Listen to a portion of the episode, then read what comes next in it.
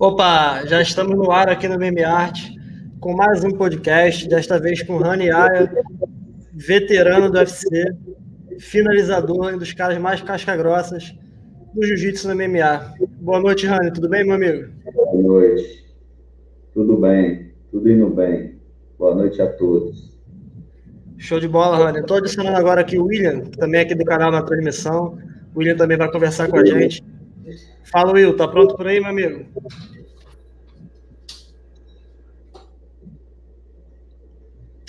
É, hoje está complicado a internet do William. Vamos começar, Rani, vamos lá. Antes de começar esse bate-papo, queria para você contasse para a galera seu histórico do submission e do jiu-jitsu. Muitos não sabem, mas você é um cara que conquistou muita coisa também, competindo de pano e sem pano ali na luta agarrada. É, eu eu comecei no jiu-jitsu aos 11 anos de idade, né? E Legal. comecei a competir. É, fui campeão de campeonatos aqui no circuito regional, né? Campeonato Brasiliense, Campeonato Centro-Oeste. É, depois comecei a competir lá no Rio de Janeiro, onde aconteciam as grandes competições, brasileiro, mundial. E me tornei campeão no Campeonato Mundial na faixa azul, na roxa e na marrom. É, fui campeão do ADCC também, que é o maior Sim. torneio sem kimono, né, que é a Copa do Mundo do, do, do, da modalidade sem kimono. Fui, fui campeão em 2007. E nesse tempo aí eu já estava fazendo a transição para o MMA, que é onde eu estou hoje aí, na ativa. E como é que foi para você? Só um minutinho, desculpa aí, professor. Não, tranquilo, tranquilo. Vem cá, gente.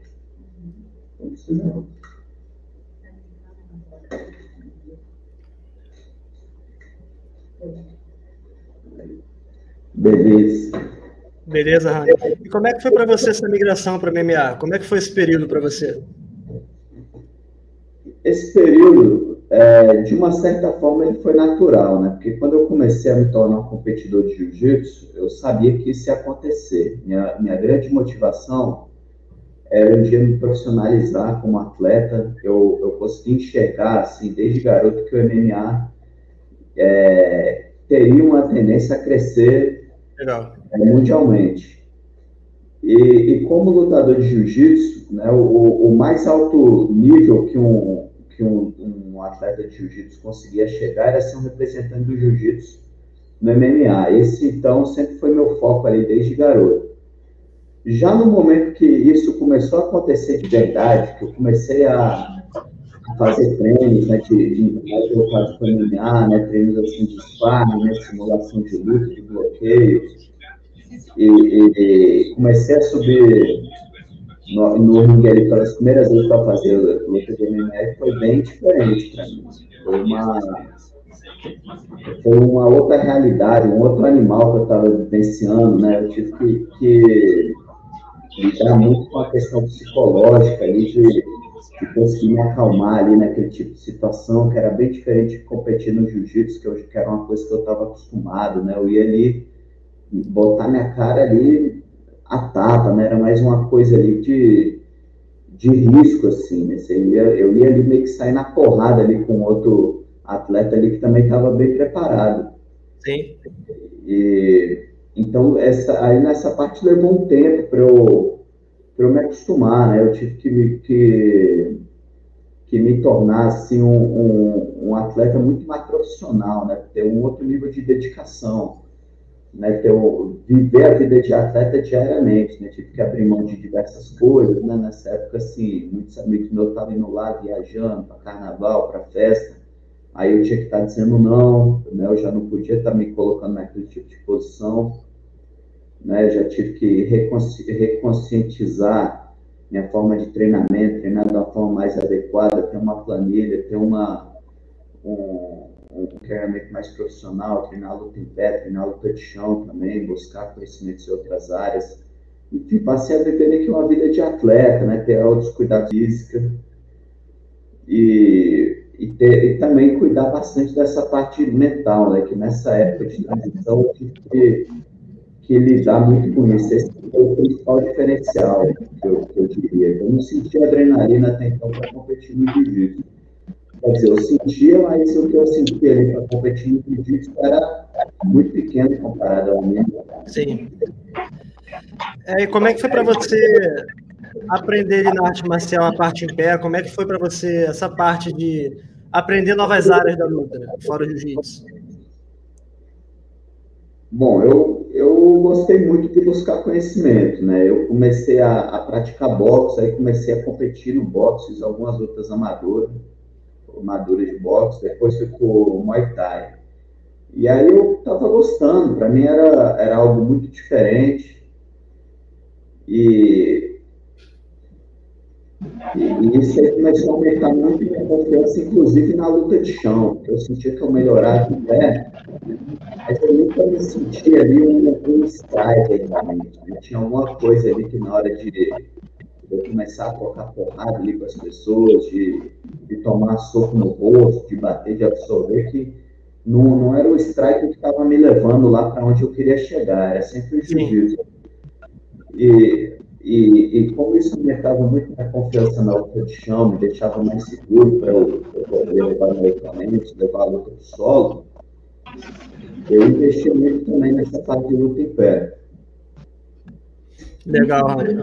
Agora, a gente continuar, eu vou passar a palavra aqui para o Will, que finalmente conseguiu entrar aí na live. Fala, William. Oba, beleza, Rony? Tava com dificuldade na conexão, cara. Internet tava caindo toda hora. Consegui achar um lugarzinho agora que tá dando um pouquinho de sinal melhor. Legal, a gente está conversando aqui com o Rony sobre a migração dele para MMA. Ele que é campeão mundial de jiu-jitsu, campeão da ADCC. A gente estava conversando sobre essa parte do começo dele no MMA, né? Tem alguma coisa para falar sobre isso?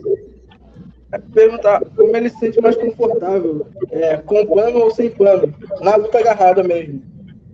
Ah, Tinha alguma preferência? Foi campeão dos dois? É, com certeza sem plano, né? Eu passei a me dedicar muito mais sem kimono, né? Eu, ali, quando eu fui fazer a transição para o MMA, aí eu estava ali com 18 anos, eu tinha ganhado o Mundial na, na faixa marrom, foi bem na época que eu me graduei faixa preta, eu, eu percebi que era hora de fazer essa transição, né?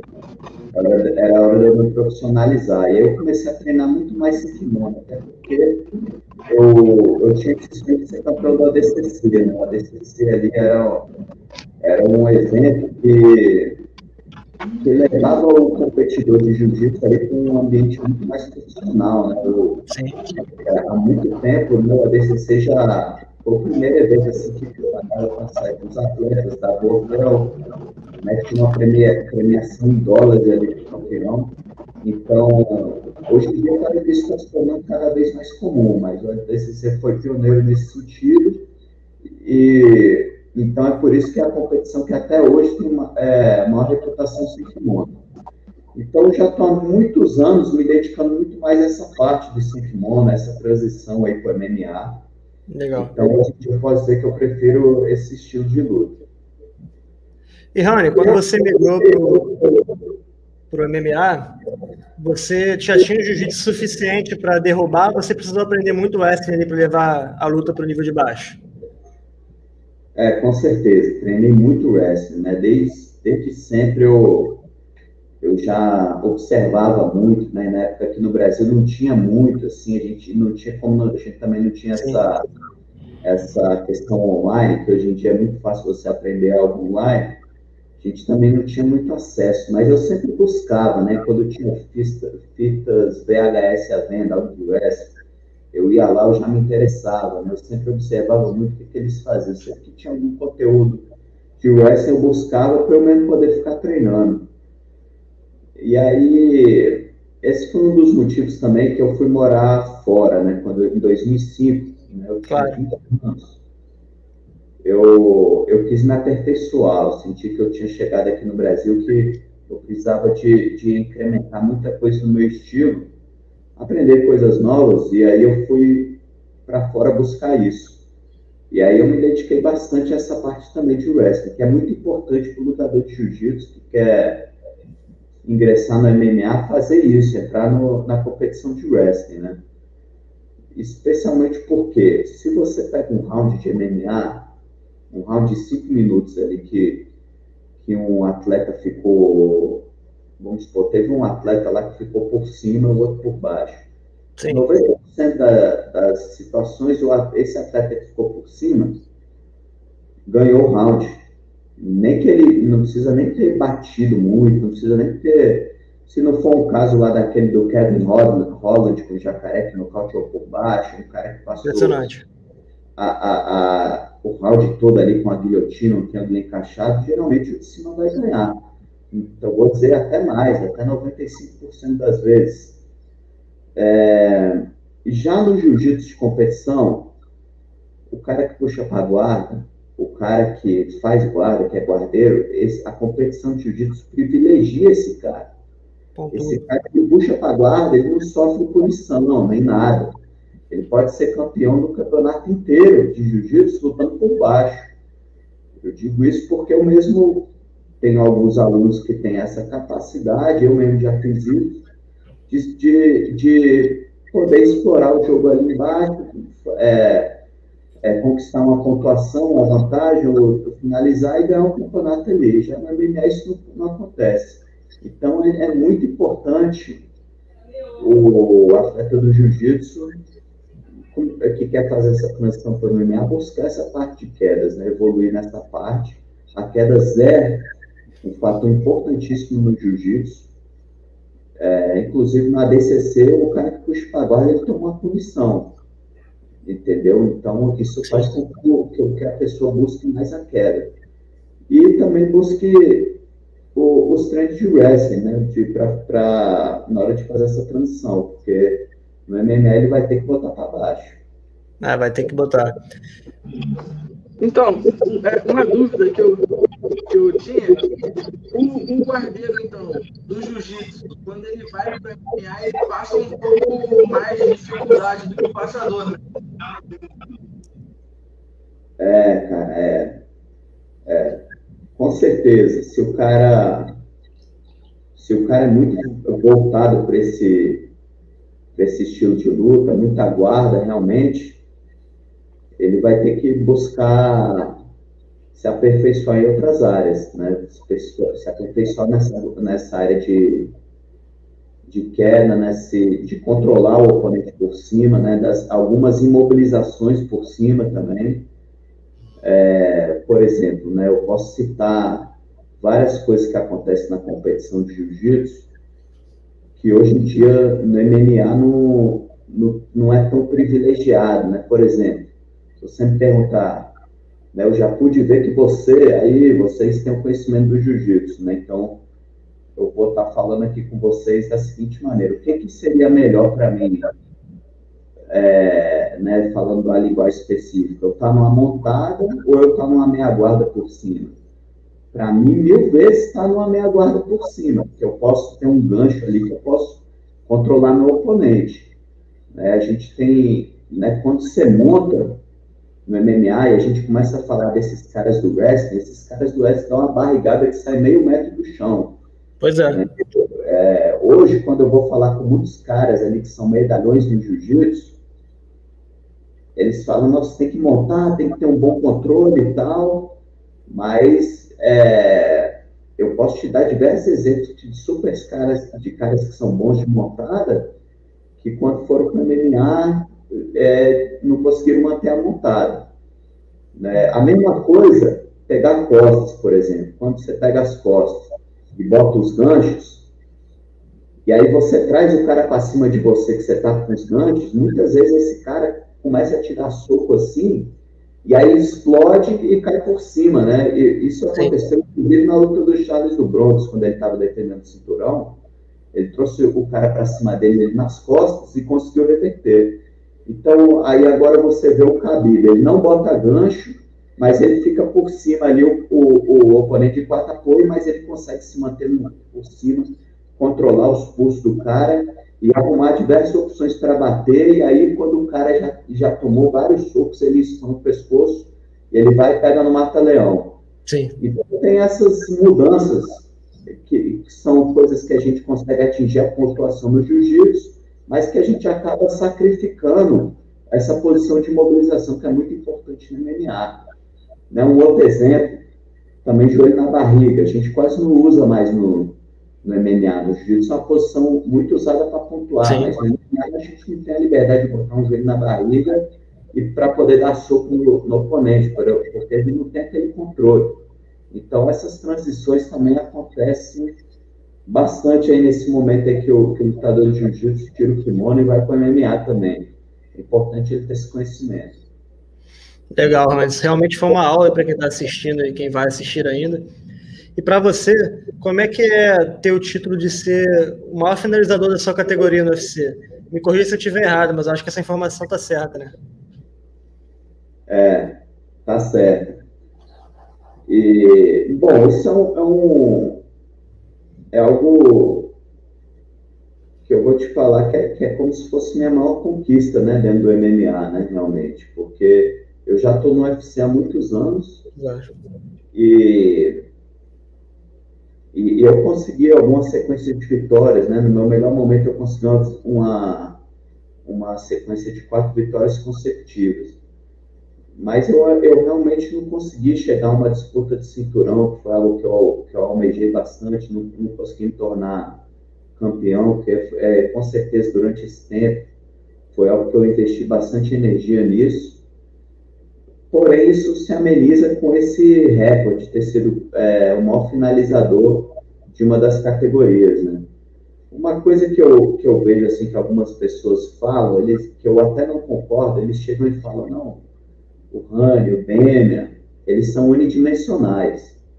Eu não me considero um cara unidimensional, né? Eu treino bastante outras modalidades de luta, mas eu reconheço que foi o jiu-jitsu que me levou até onde eu estou hoje em dia. Agora, quando alguém fala isso, que eu sou unidimensional, que eu tenho um estilo de luta, eu, eu, eu até começo a receber isso como um elogio. Porque como é que no esporte, evoluído como é que está, os atletas hiper bem preparados, tecnicamente, fisicamente, alguém consegue ser unidimensional e consegue se impor de uma maneira. Né? No meu caso, a minha imposição foi me tornando aí o maior finalizador da minha categoria. Então, eu fico até feliz quando o pessoal fala isso. E eu, sinceramente, eu posso te dizer que é, eu tenho esse sentimento que foi o jiu-jitsu que me levou até lá, eu estar nesse nível. É, isso aí foi algo que eu sempre almejei desde garoto, ser um representante do jiu-jitsu. No Vale Tudo na época, e a coisa evoluiu muito, se tornou MMA, e hoje eu estou conseguindo impor o meu estilo de luta dentro do MMA. Então, isso para mim acaba se tornando algo bem gratificante, como se fosse uma missão cumprida, porque, igual eu falei antes, eu, eu sinto que a minha missão como atleta, como lutador, ali dentro é estar tá, é, de uma forma retribuindo para o jiu-jitsu o que o jiu-jitsu deu para minha vida, né? Que eu também tenho essa gratidão pelo jiu-jitsu, né? De eu ter iniciado no jiu-jitsu, ter é, e ser um garoto ali sem confiança, né? O jiu-jitsu me deu um norte ali de me tornar um competidor. Quando eu vi, eu estava sendo um competidor, estava sendo um campeão, pôde me tornar um campeão, pôde me dar uma, uma, eu pude vislumbrar uma carreira profissional, que é onde eu estou hoje, né? E, e, o, e me deu essa confiança, me deu uma segurança, então que eu que eu passei a ter. Então eu sinto que é uma forma ali de eu, de eu retribuir para o jiu-jitsu também. Legal, Rani. Realmente você é um cara que defende a bandeira do jiu-jitsu e é inegável esse título que você tem de maior finalizador. Peso pena, né? Certo? Peso galo. Peso galo, exato. Peso galo. Embora eu também eu lutei bastante no peso pena também. E qual das categorias sente mais à vontade?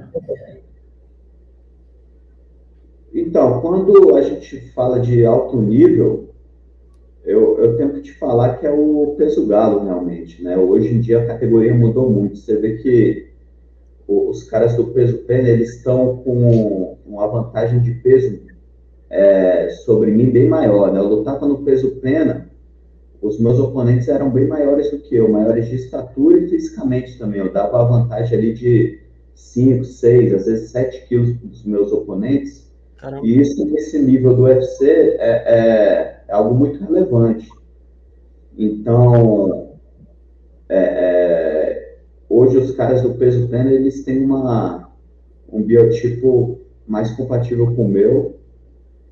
E agora sim, se eu for falar do que eu quero mesmo, que eu gostaria de estar competindo mesmo, o, o, no peso pleno eu teria um conforto maior, né? Quando eu lutava no peso pleno, eu me sentia muito mais à vontade, né? eu não precisava fazer uma dieta tão restrita, eu também podia me dar ao luxo também de ter um treinamento que eu podia ter um, umas, umas saídas ali do treinamento, um dia eu podia sair da dieta, um dia eu podia, um dia que eu tivesse dolorido, que eu não precisasse ter uma queima calórica, eu, eu não precisava fazer um treino, podia descansar, eu me sentia mais à vontade, mas aí eu dava essa vantagem para os meus oponentes, de eles estarem mais pesados, que em muitos momentos compensou para mim também.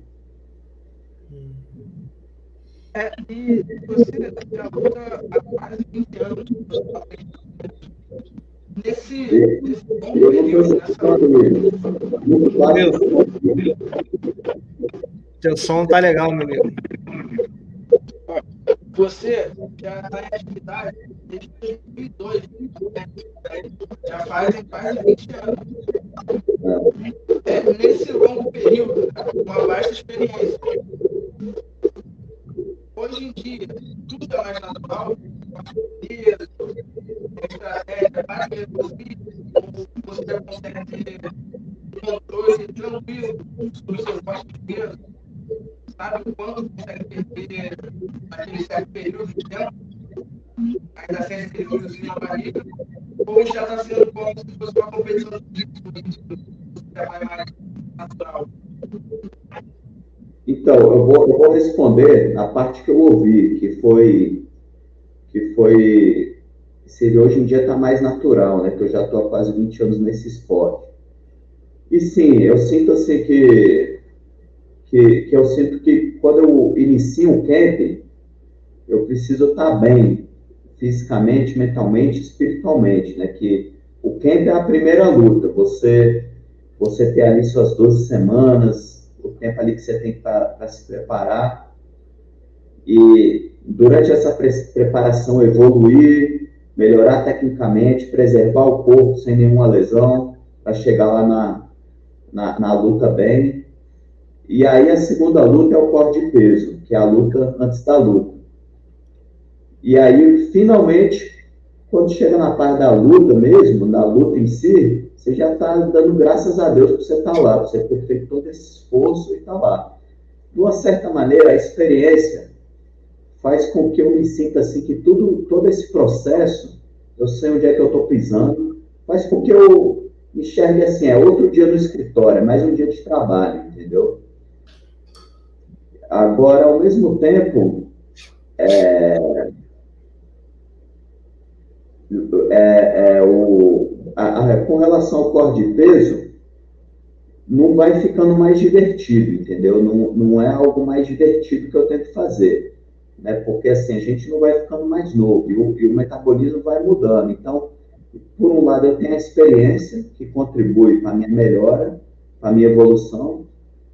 Por outro lado, eu fico sempre pensando ali, cara, é, é, essa é a última vez que eu vou fazer um corte de peso, um camp. Só que esse, esse, estado mental, eu acho que quando a gente pensa assim, na última vez, é, ou pelo menos comigo, assim, quando eu penso assim, que, que, que eu vou fazer isso pela última vez, me coloca assim numa situação ali que eu estou indo lá para meio que uma situação de, de vida ou morte. E isso acaba me dando meio que um senso de urgência de que eu tenho que estar tá no meu melhor. Porque eu só estou indo para uma batalha, que eu estou indo aí pela minha última vez, e que, e que minha vida depende disso, isso aí vai fazer com que eu esteja no meu melhor. Então, é, é, é por isso que eu falo assim que quando eu vou entrar num camp com a luta, eu tenho que estar bem espiritualmente, eu tenho que estar. Eu só me sinto confiante entrando com esse mindset, porque é um processo tudo isso. Legal, Rani. Eu te perguntar agora sobre lá no passado, na época do WEC, como é que foi a migração do WEC para o UFC? Você foi direto do WEC para o UFC nessa, naquela época? Isso. O, o que que acontece? Em 2007, o, o UFC ele tinha somente cinco categorias, né? Era, começava a partir do peso leve, que é a categoria até 70 quilos e meio, 70 quilos e 500. Essa categoria de peso pena, que é 66, peso galo, que é 61, e peso o peso mosca, que é 56 quilos, eles ainda não tinham essa categoria. O UFC comprou o WEC, a empresa que é dona do UFC, a Azul, em 2007, no intuito de divulgar essas categorias para depois fazer a fusão, né, que, que essa fusão aconteceu em 2011. E aí os lutadores que estavam no plantel, os principais lutadores, os que estavam vencendo, que estavam vindo de, um, de uma boa campanha no WEC, passaram a integrar o UFC em 2011. Foi quando houve essa, essa transição. E, então, o que, que aconteceu? Alguns nomes, né? José Aldo foi campeão do WEC, estreou no UFC já como campeão do peso pena. Dominic Cruz também. Outros lutadores vieram, vieram do WEC também, o Raja Faber, é, o Renan Barão na época também. Acho que o Pets também veio do WEC, né? Anthony Pets, o, o Serrone. Então, todos esses atletas vieram do WEC. Né? Era um evento que foi usado para divulgar essas categorias. E então, em 2011, quando houve essa fusão, eles anunciaram: olha, vai acabar o WEC, vai, a gente vai iniciar essas categorias no UFC e alguns nomes vão ser contratados. E aí meu nome, felizmente, estava lá, né? Eu tinha conseguido quatro vitórias de finalização no WEC. Em todas elas eu consegui o bônus de finalização da noite. E, e eu ainda tive uma luta da noite, que foi a vez que eu disputei o cinturão do WEC. Então foram cinco bônus de, de quatro estilos de finalização, melhor finalização, e uma de luta da noite. E você e lembra? Hã? Opa, vai lá, Will. Não, é que aproveitando que estava falando sobre o MEC, é... Só um Opa, Rony, enquanto ele está resolvendo ali, você lembra se muita gente nessa época perdeu o emprego ali, muito lutador não foi contratado? Você tem a proporção? Eu lembro que 12 atletas foram contratados no total, né? O ex, o ex devia ter um plantel ali de talvez uns 40 lutadores. Estou chutando aqui, só que eu acho que era mais ou menos isso. Ah, então. E aí... Sim. E aí... e aí. E aí foi isso. E aí, em 2011, quando eles anunciaram essa fusão, eu, eles me agendaram minha luta, que já ser no UFC, que foi contra o Mike Brown. Mike Brown foi o campeão do WEC, né? Ele foi campeão do WEC na minha meia, ele nocauteou o Uriah Faber, ele se tornou campeão. O José Aldo, quando se tornou campeão dessa categoria, é, venceu ele. Foi a disputa de cinturão que o José Aldo teve para ser campeão da categoria. E aí, na estreia no UFC, é, foi nesse clima. Era uma luta de para ver, era meio que uma seletiva ali para ficar, né? Era, poderia ser minha estreia no UFC, mas também ser minha única luta no UFC. Igual aconteceu com alguns atletas.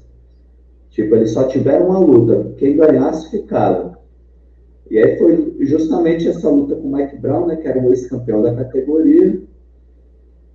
E, e, essa luta aconteceu no evento do UFC, que foi no UFC Fight for the Troops, lutando pelas tropas foi um evento que foi numa base militar americana, que era um evento para o público e aberto somente, aberto somente para militares.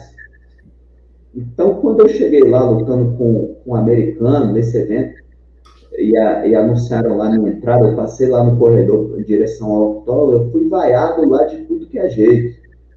Né? Era a torcida totalmente contra ali, né, a favor do Mike Brown, natural, natural ali, natural.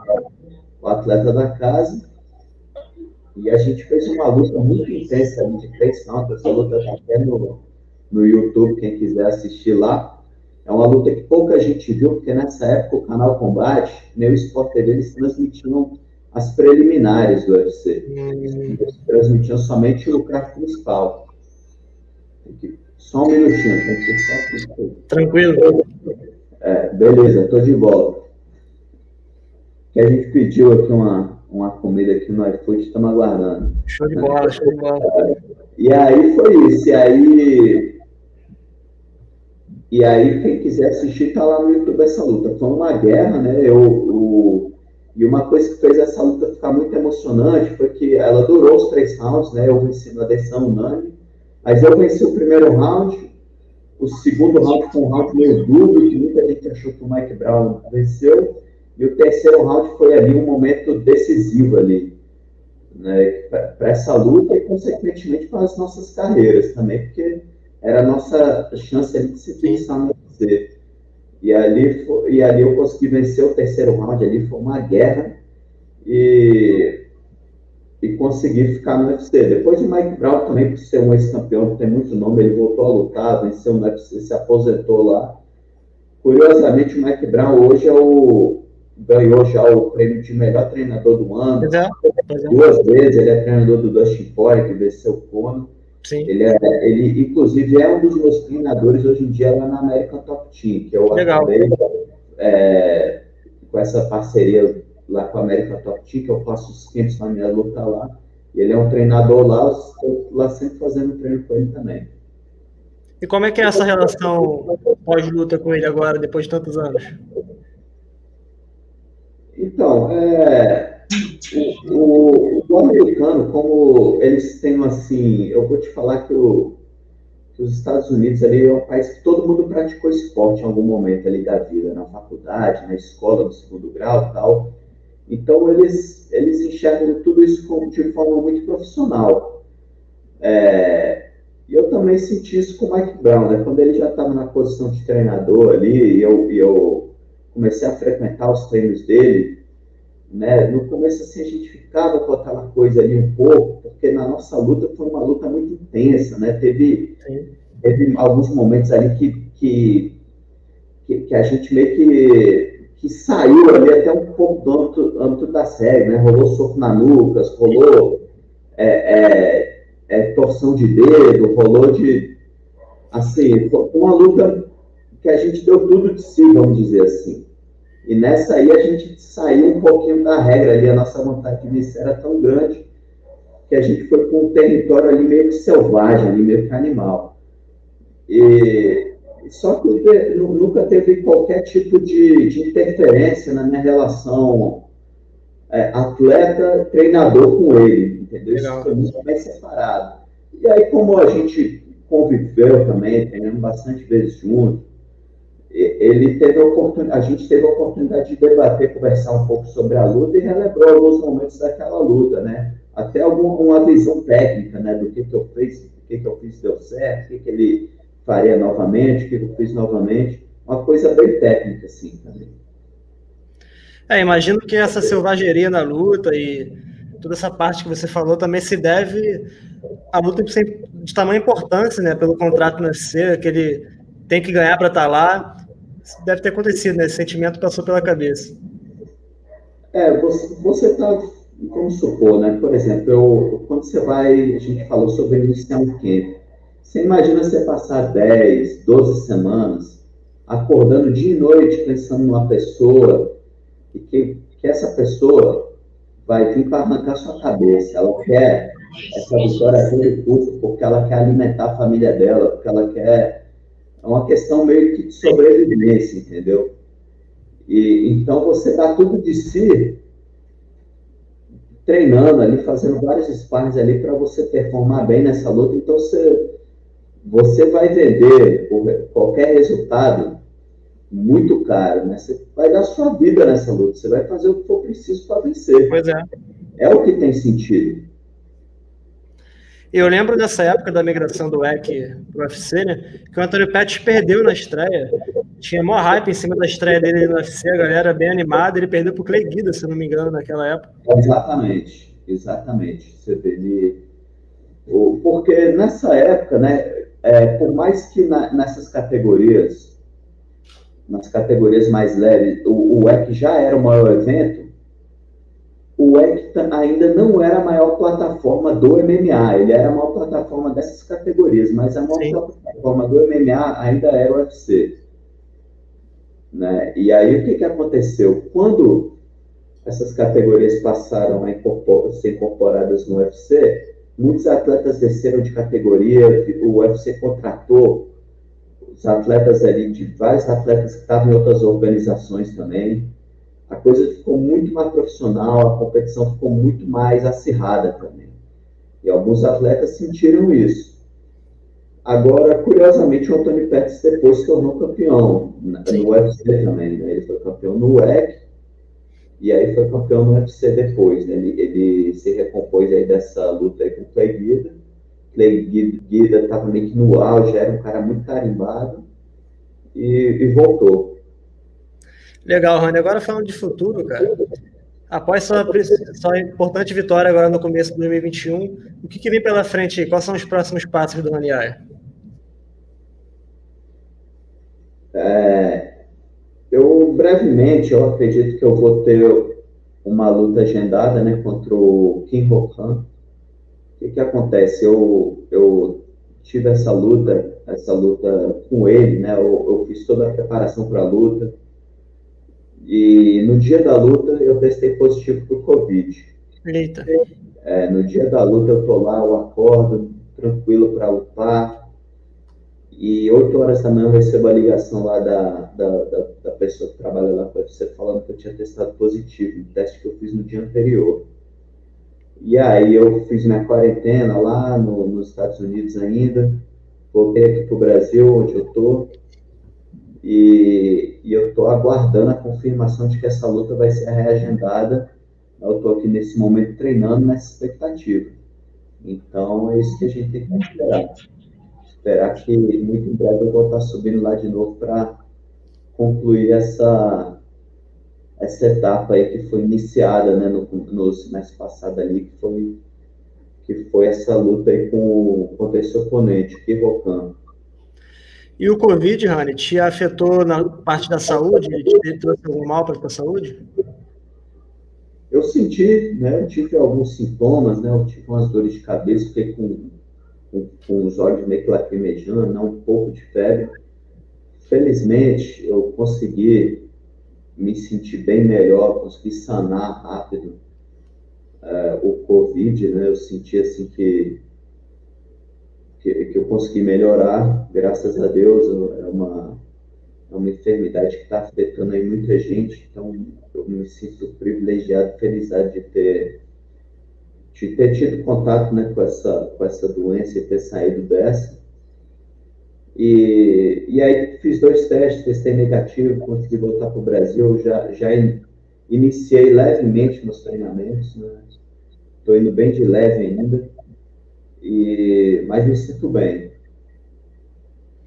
Legal, Rani. O caso, o pior caso de lutador com sintoma de Covid que foi o Shimaev, né, que quase se aposentou ali, foi algo bem tenso eu acredito que no começo ali vocês tenham ficado com bastante medo da situação, né? Afetou muito também os treinos, vocês terem que parar de treinar, algumas academias fecharam. Como é que foi o começo da pandemia para você?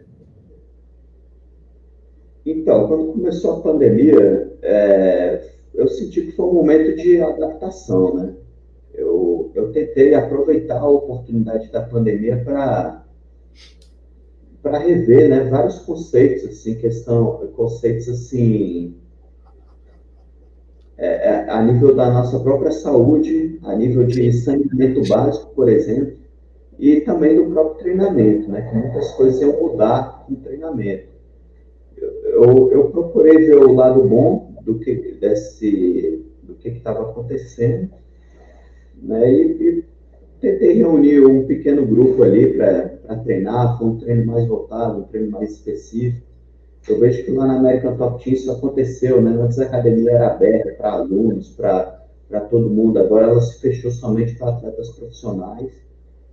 Então foi um momento de reconsci... reconscientização e que ao mesmo tempo eu procurei ver o lado bom da coisa ali para poder readaptar, evoluir, melhorar ali meus treinamentos também. É, se você disse, muito lutador fala que, tipo, bater papo aqui, que usou a pandemia para tentar evoluir mesmo o seu jogo, tapar suas brechas e voltar mais forte. Isso aí muita galera tem comentado com a gente, que isso tem acontecido mesmo. É, eu acho que eu tenho que, que dizer que é sempre bom a gente ver as coisas dessa perspectiva, né? Que que tudo vem para melhorar, né? E eu passei isso, por isso aí, quando eu tive essa luta cancelada, né, que eu fiz toda a preparação para a luta, todo o corte de peso, no dia da luta eu acordo, eu recebo a notícia que não vai ter mais a luta. É, levou um tempo, assim, no dia para eu aceitar aquilo, né? Eu falei, como assim? Por que isso está acontecendo? E aí a gente passa a ver aquela coisa de enxergar as coisas pelo lado positivo, pelo lado mais otimista, e, e, e, nesse mesmo dia eu obtive essa resposta, né? Eu comecei a me sentir assim, não, não muito bem, né? Me sentir um pouco fraco ali, um pouco febril. E eu falei, cara, já pensou se eu entro para lutar nessa condição, como é que seria?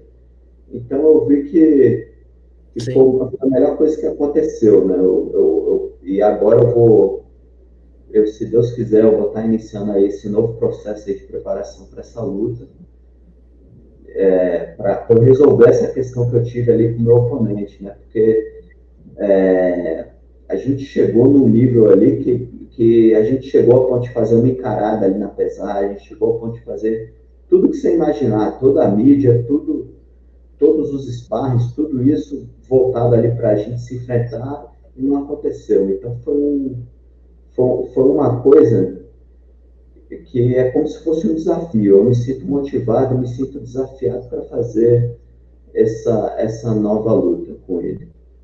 Legal, Rony. E agora, aos 36 anos, você já é um veterano do UFC. Até onde o Rony Aya pretende chegar na carreira do MMA? Você tem isso em mente já, hoje? É, então, o que que acontece? Eu me sinto bem, eu me sinto saudável. Sim. Né? Eu, o, a questão do auge, do auge físico, ela se, vem, vem se compensando para mim com experiência. Eu, eu sinto que eu consigo me manter é, nesse auge de acordo com o conhecimento que eu tenho, do meu, até mesmo do meu próprio corpo, até mesmo de como é a maneira mais certa de eu estar treinando, com mais qualidade. Eu não, eu não vou falar para você que hoje eu tenho uma disposição para fazer quatro treinos por dia, igual quando eu tinha 26 anos eu tinha. Mas eu também tenho consciência de que eu fazer quatro treinos por dia não vai me levar a um lugar muito bom. E que hoje eu posso fazer dois, fazer um treino forte e um treino técnico. Eu posso estar bem fisicamente que, e saber que essa é a maneira melhor para eu estar lidando não só com o meu físico, mas lidando com o meu dia a dia também. É, a outra questão que eu, que eu venho falando também, que me motiva para estar, é que hoje em dia, né, é, por exemplo, eu com 26 anos, eu não estava não tava sendo lucrativo para mim, até financeiramente falando, estar tá lutando como eu estou hoje. Então, isso também é um motivador. Claro. Então, enquanto eu tiver com tudo isso alinhado, a minha saúde, a minha motivação, eu vendo que eu estou conseguindo evoluir, se tudo isso estiver ocorrendo, eu vou estar continuando no esporte. Legal, Rani. Se você pudesse apontar a principal performance e vitória da sua carreira, qual outra você falaria? A minha melhor performance? Sim. Foi quando eu fui campeão do ADCC em 2007, sem dúvida nenhuma. É, assim, eu, eu também tive algumas lutas que eu venci pela via rápida também, que eu sinto que eu performei muito bem. Claro. É, tipo, no WEC e até mesmo no UFC, eu tive várias vitórias por finalização ali no primeiro round, eu tive performance ali que eu consegui sair sem tomar nenhum soco. E e, e, aí eu volto naquele assunto de, da representatividade do jiu-jitsu. Sim. Né, que essa, isso aí é, algo, é, um, é um grande feito com um atleta que veio do jiu-jitsu. você chegar vencendo a luta, preservando até mesmo o seu oponente. Não que se eu tiver que bater, se eu tiver que machucar, e se eu tiver que absorver golpes, igual já aconteceu diversas vezes, eu vou ter que fazer. Mas eu considero minhas melhores performances as vezes que eu consegui vencer ali pela via rápida, é, me auto-preservando e preservando até meu oponente. São essas vitórias Legal. que eu tenho mais orgulho. E aí, voltando no ADCC, né? Como o ADCC tem um formato de torneio, né? Você tem que fazer várias lutas, você ganha, né? Para você ser campeão da ADCC, você tem que fazer, ganhar quatro lutas, né? Um torneio de 16 pessoas. Quando eu fui campeão, eu, eu finalizei três das minhas quatro vitórias, né? E e a minha vitória na semifinal eu ganhei por uma margem de pontos excelente. Foi uma vitória assim, que eu não consegui finalizar, mas foi contra um atleta assim, que, muito conceituado, né, um campeão mundial, eu consegui dominar ele ali e vencer por uma pontuação larga. Foi uma competição que eu não tomei nenhum ponto. E, e devido ao nível, devido aos atletas ali que eu estava enfrentando, foi com certeza a minha melhor performance, né? Porque minha primeira luta nesse dia enfrentei um cara que é o campeão da foi o campeão da seletiva africana. Depois eu enfrentei o Bruno Frazato, que é um campeão Legal. mundial, campeão mundial sem kimono, o Beresh Yoshida, que foi duas vezes finalista do ADCC, também campeão, mundial, campeão do mundial sem kimono. E o Léo Vieira, que é uma lenda do jiu-jitsu, campeão mundial de kimono e, e duas vezes campeão do ADCC. Então foram caras com muito nome, muitos nomes, né? E para eu ter chegado na competição desse nível, ter tomado nenhum ponto e ter finalizado todas essas lutas, com certeza eu atribuo a uma das minhas melhores performances ali como competidor. É, essa competição foi uma trajetória linda. Os nomes que você venceu, a forma que foi, foi incrível realmente. Aproveitando que a gente está falando de jiu-jitsu, você migrou para o MMA jovem, ainda jovem. Mas nomes como Rodolfo Vieira, por exemplo, migraram ali após aos 30. Você acha que existe um momento certo para poder você conseguir atingir um alto nível no MMA? O momento certo de migrar para o MMA? Você acredita que existe? Cara, eu, eu, eu, não posso te falar que existe um, um, meio, né? Assim, um meio certo, um caminho certo, né? Eu gosto disso do que o Rodolfo, do que o Bochecha, que eles fizeram, né? Eles chegaram no nível máximo ali de competição deles no jiu-jitsu viraram a página, interromperam a carreira deles no jiu-jitsu e iniciaram um novo processo dentro do MMA. Hoje em dia eu vejo que, que tem que ser assim. Não que, ele, que um atleta precise ser um super campeão de, de jiu-jitsu, mas ele encerrar de vez a fase de competição deles no jiu-jitsu, procurar ter, a, é, atingir o mais alto nível possível deles no jiu-jitsu, seja chegar a uma faixa preta, seja competir bastante e falar, pronto, agora eu vou encerrar meu ciclo aqui no jiu-jitsu e vou iniciar esse novo processo do MMA. E aí o que, que eles fizeram? Eles tiraram muito tempo, né? O, o Bochecha está há mais de um ano aí treinando para MMA, o Rodolfo também ficou treinando muito tempo MMA, até antes, antes de, de estrear. E, e, eu acho que isso, para os dias atuais, é, é muito sensato você vê que isso não aconteceu comigo, isso não aconteceu com o Charles do Bronx, por exemplo. Né? Comigo, eu inclusive, né, eu, eu estreiei no MMA, eu era faixa marrom ainda, né? Eu tive um período ali que eu que eu estava ali lutando nos três. Eu tava, eu graduei faixa preta, comecei a competir de kimono, mas ao mesmo tempo eu já tinha estreado no MMA, ao mesmo tempo eu já tinha lutado na DCC e estava meio que nesse bolo doido, assim, eu não estava, eu não encerrei a, a, a página que eu tinha na época, entendeu? Na época funcionava assim, porque não era tantas competições, entendeu? E eu, eu vejo que a mesma coisa aconteceu com o Charles também. Uhum. É, o mesmo aconteceu com o Demian também, né, um pouco. O Demian também estreou na MMA, ele também estava na DCC, e ainda competia de kimono. Então, é, isso de uma certa forma foi benevolente. Né? O que aconteceu comigo? Eu senti que o caminho profissional, o caminho que eu segui ali, era o MMA. E aí eu tive umas oportunidades de estrear internacionalmente, mas eu ainda flertava ali um pouco com, com, com a competição de jiu-jitsu, porque eu queria ter sido campeão mundial na faixa preta, que foi um título ali que me faltou, eu ganhei na faixa azul, roxo marrom, mas ao mesmo tempo, quando eu voltava para aquela competição, eu, eu já estava dedicado muito mais aos treinos sem kimono, eu não conseguia é, voltar ao mesmo que eu que eu estava antes, e aí até que eu resolvi seguir de vez com o MMA. Agora, hoje em dia, eu vejo que é importante, como as coisas estão mais claras, assim, como o lutador de jiu-jitsu também tem a opção de seguir por um caminho profissional. Hoje tem muita competição que, que, que remunera, recompensa os atletas de várias maneiras.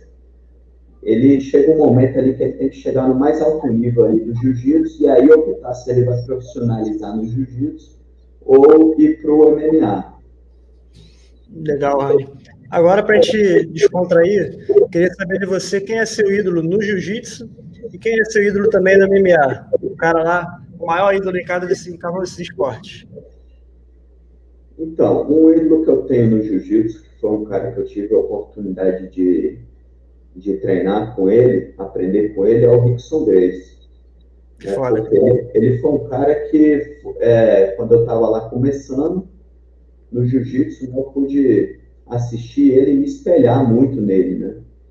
E depois que eu conheci a pessoa dele, tive a oportunidade de treinar com ele, ele deu uma, uma reformulada no meu jiu-jitsu e ele também foi um dos caras que foi responsável por muita gente me considerar unidimensional no, no, no porque ele tinha uma cabeça que ele falava para mim, ó, a pior coisa que um, que um cara do jiu-jitsu faz é treinar boxe é treinar wrestling, isso aí muda a base. Ele tinha essa mentalidade na época. Depois eu até vi a, algumas entrevistas dele, né?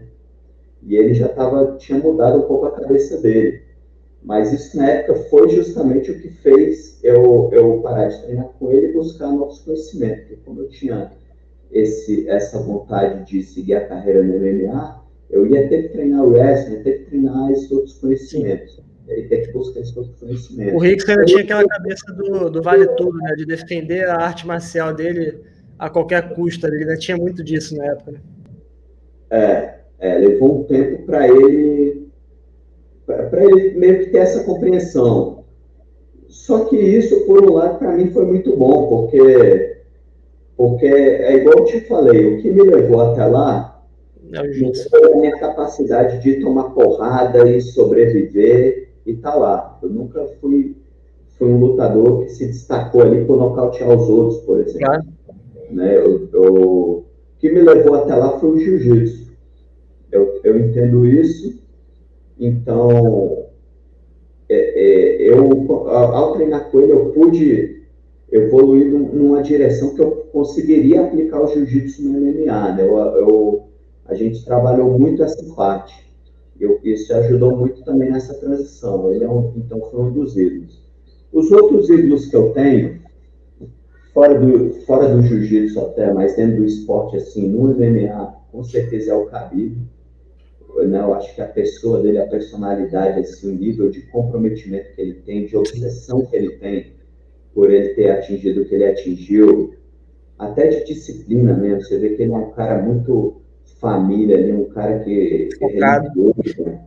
Então, assim, ele, ele sempre seguiu aquela, o caminho dele, o propósito dele. Eu admiro ele muito por isso.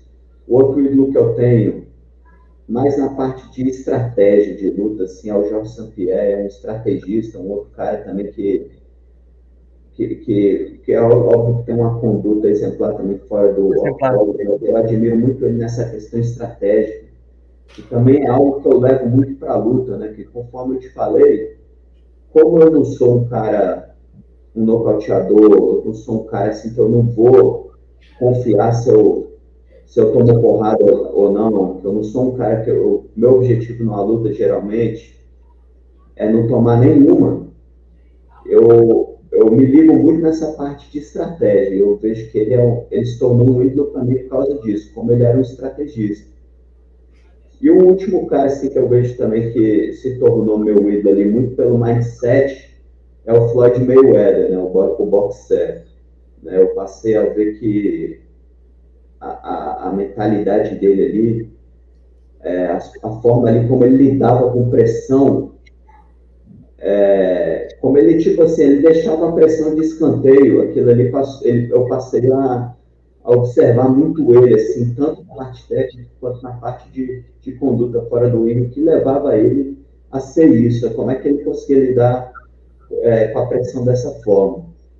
E o que que acontece? No, o Mayweather, ele foi lá, eu passei a observar ele quando ele foi lutar com o McGregor, né? Sim. Porque muita gente falava, né? Conversando com alguns caras do boxe, especialistas em boxe, falava, pô, o Mayweather vai lutar com o McGregor e tal. E eu olhava aquilo e, e, e falava, cara, essa é uma luta perigosíssima com o Mayweather. Mas Sim. os caras especialistas olhavam para mim e falavam, não, o McGregor não tem a menor chance. Não existe isso. O Mayweather é um dos maiores do boxe. Imagina se ele perde o McGregor. É, só que eu pensava, cara, esse cara, meu, ele tá carregando toda a reputação do boxe. Com certeza. Contra um cara que é muito maior que ele. E vamos lá, é um, é um cara que não tem nada a perder. O McGregor era um cara, um franco atirador ali, que tinha sido campeão Sim. do UFC em duas categorias, mas está vindo para o boxe sem nada a perder. Ele estava nocauteando todo mundo no UFC. Nocauteou José Aldo, tinha nocauteado, tinha conquistado o cinturão do peso leve. E o Mayweather vai e luta com esse cara, assim, né, e com essa pressão. Então, assim, ele, o McGregor provocando muito ele, ele não entrando na provocação do, do McGregor ali, como é que ele tirava de letra, assim, o McGregor, entendeu? E aí, eu, eu no, na semana da luta dele, ele deu uma entrevista para o Ariel Rawani, ele falando assim, o Ariel Rawani já notando é, essa pressão, e essa entrevista, ele, ele, na semana, tipo, a luta era no sábado, ele dando a entrevista numa terça-feira. Ele dentro da boate dele, da boate que ele é dono lá, e três horas da manhã tomando café, e, e, e dando entrevista pro cara. Aí o Ariel Rawani perguntou, cara, você tá aqui na tua boate, e tu vai lutar sábado da maior luta na, da história dos esportes de combate. Você está aqui. Eu falo, cara, eu estou tranquilo aqui. Cabeça é essa. Eu vou, eu vou dormir e, eu tenho certeza que ele, uma hora dessa, ele deve estar cortando peso. Sim. Assim, totalmente assim, ele estando lá, mas assim, com a conduta dele, do que ele estava consciente do que ele estava fazendo. Então, esse tipo de, de, de postura passou, passou a me passou a fazer com que eu olhasse para ele assim como atleta, como lutador, como é que ele chegou naquele nível, entendeu?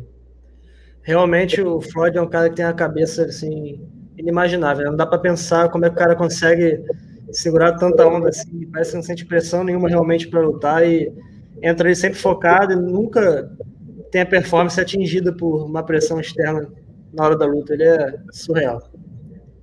É, exatamente. Han, a gente vai chegando aqui a uma hora de papo. Queria que você falasse para a galera que está assistindo e que ainda vai assistir suas considerações finais aí. Bom, eu quero desejar tudo de bom, tudo de melhor para todo mundo. É, esse é um momento que a gente está passando aqui, questão da pandemia, né, me atingiu diretamente. Né, a, até então, é, é, a questão da pandemia vinha me atingindo indiretamente, né? Pessoas do meu convívio, assim, tinham, tinham pego é, Covid e tudo, mas eu, eu ainda não tinha, eu não tinha sentido até eu mesmo pegar. Né? Muita gente, assim, muita gente próxima perdeu entes queridos, então... Sim. O que eu quero desejar é, é, é que todos aí fiquem bem, fiquem bem cuidados, se cuidem, se cuidem, tenham uma autoconscientização de que esse vírus está circulando aí pelo ar e que e que pode atingir qualquer um, independente de tão forte quanto a gente seja, independente da gente achar que a gente não pega nada, e que e que todo mundo fique bem cuidado, se cuide, tente preservar todo mundo aí que, que puder, todo mundo que tiver nesse grupo de risco, tiver é, dentro dessa condição e que, e que a gente supere essa, essa situação e que muito em breve a gente possa estar totalmente tranquilos com relação a isso, para nós estarmos seguindo com nossa vida. Legal, Rani, bela mensagem, importante atletas como você falarem sobre isso da forma que você falou. Muito obrigado. Vou te agradecendo aqui pelo bate-papo também, você teve um retorno rápido com a gente, logo agendou o bate-papo, foi muito bacana conversar com você, que é uma lenda do jiu-jitsu, do submission, e também uma lenda viva do MMA, é um cara que eu admiro muito, espero que a gente faça outros bate-papos aí mais para frente. Fechou. Valeu, Igor. Muito obrigado. Boa noite a todos. Valeu, obrigado, chat. Obrigado, Rony. Até o próximo MMA Artcast. Valeu. É nóis.